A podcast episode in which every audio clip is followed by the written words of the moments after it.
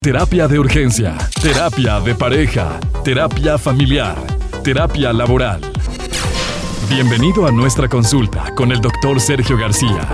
Iniciamos. Gracias. Fíjense que hoy vengo muy demorado, ya viste, demorado.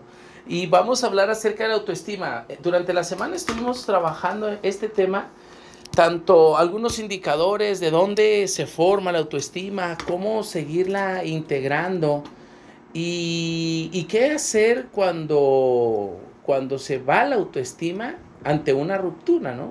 ¿Cómo recuperarlo? Bueno, hablábamos de, de algunos, algunos recursos, algunas formas, porque al final de cuentas el amor propio es una responsabilidad de cada persona. O sea, el amor propio es una responsabilidad mía. Si te quieres y te valoras, te darás cuenta de que hay facetas de ti que ni siquiera tú conocías, cosas de las que no te creías capaz, pero que ahora con autoestima eh, como la tienes, es posible que ni te habías dado cuenta que estabas en, en esa situación y que es necesario empezar a trabajar en ti. Les decía también que una ruptura es mucho más que un final. Es un nuevo comienzo, es una oportunidad de aprender, de conocer, de, de vivir, pero tú decides. Hay, hay, pacientes que me dicen, doctor, es ¿qué hago? ¿Cómo le hago para, para ya no amarla? ¿Cómo le hago para, para dejar de pensar en ella?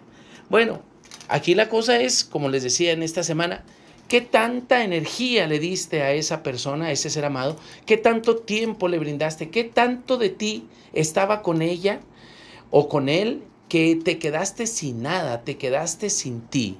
Entonces, muy probablemente este sea el momento para empezar a traer cada una de las partes de tu energía, de tu, de tu ser y volverlas a poner en ese rompecabezas que se fue desmoronando a través del tiempo. Cada vez que haces algo, o cada vez que piensas, o cada vez que, que tu pensamiento está de aquel lado, es como si dejaras una parte de ti y vas caminando y te vas quedando sin ti, te vas quedando vacío. Entonces viene este, este fenómeno de me siento vacío, me siento sin ella, ya no sé qué hacer. O tengo, fíjate, pacientes que, que la relación es tan, tan terrible que cada vez que vuelven se sienten muy mal, pero necesitan estar juntos. Fíjate qué cosa tan más. Cada vez que vuelven tienen muchos pleitos, muchos problemas, pero es como si necesitaran estar juntos.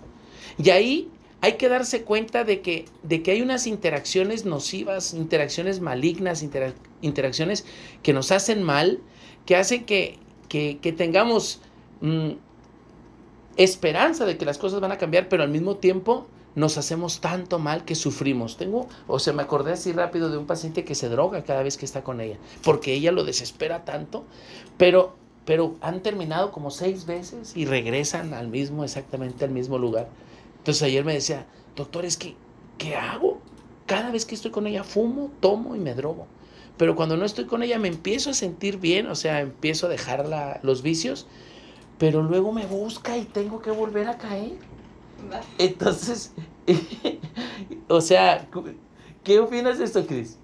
No, continuado. Ok, o sea, es, es una situación muy difícil, pero que solamente la persona que está ahí puede entender y tiene que ver con necesidades emocionales. Es decir, en esa persona encuentra una parte que se perdió a lo largo del tiempo, llena un espacio vital, pero, pero no llena los otros.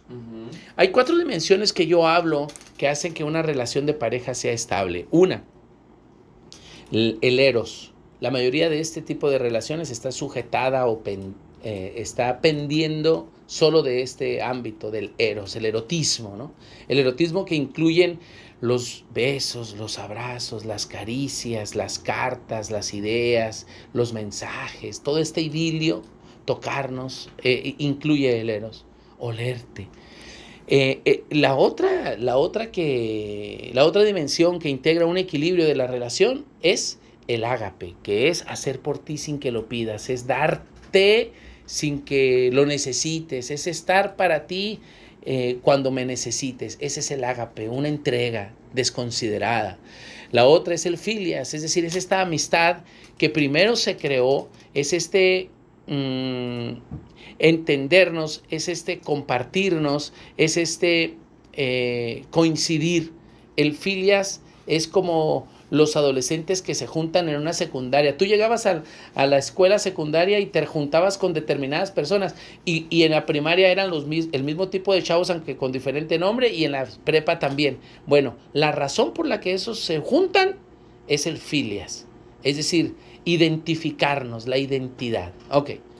Y el último es la espiritualidad. La mayoría de las personas que tienen broncas de autoestima eh, y en la relación de pareja que tienen muchos, muchos tipos de problemas, les, les falta algo de estas cuatro dimensiones.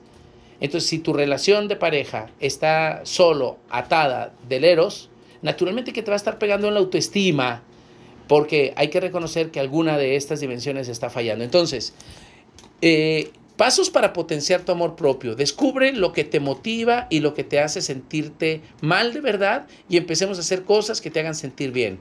Reflexiona sobre lo que has conseguido hasta el momento y las cosas buenas que otras personas te han demostrado para que veas que es solo un espejismo de dolor el que estás sintiendo ahora. Transforma tus inseguridades en metas, pero ponte pequeñas metas alcanzables para que te empieces a sentir bien muy pronto.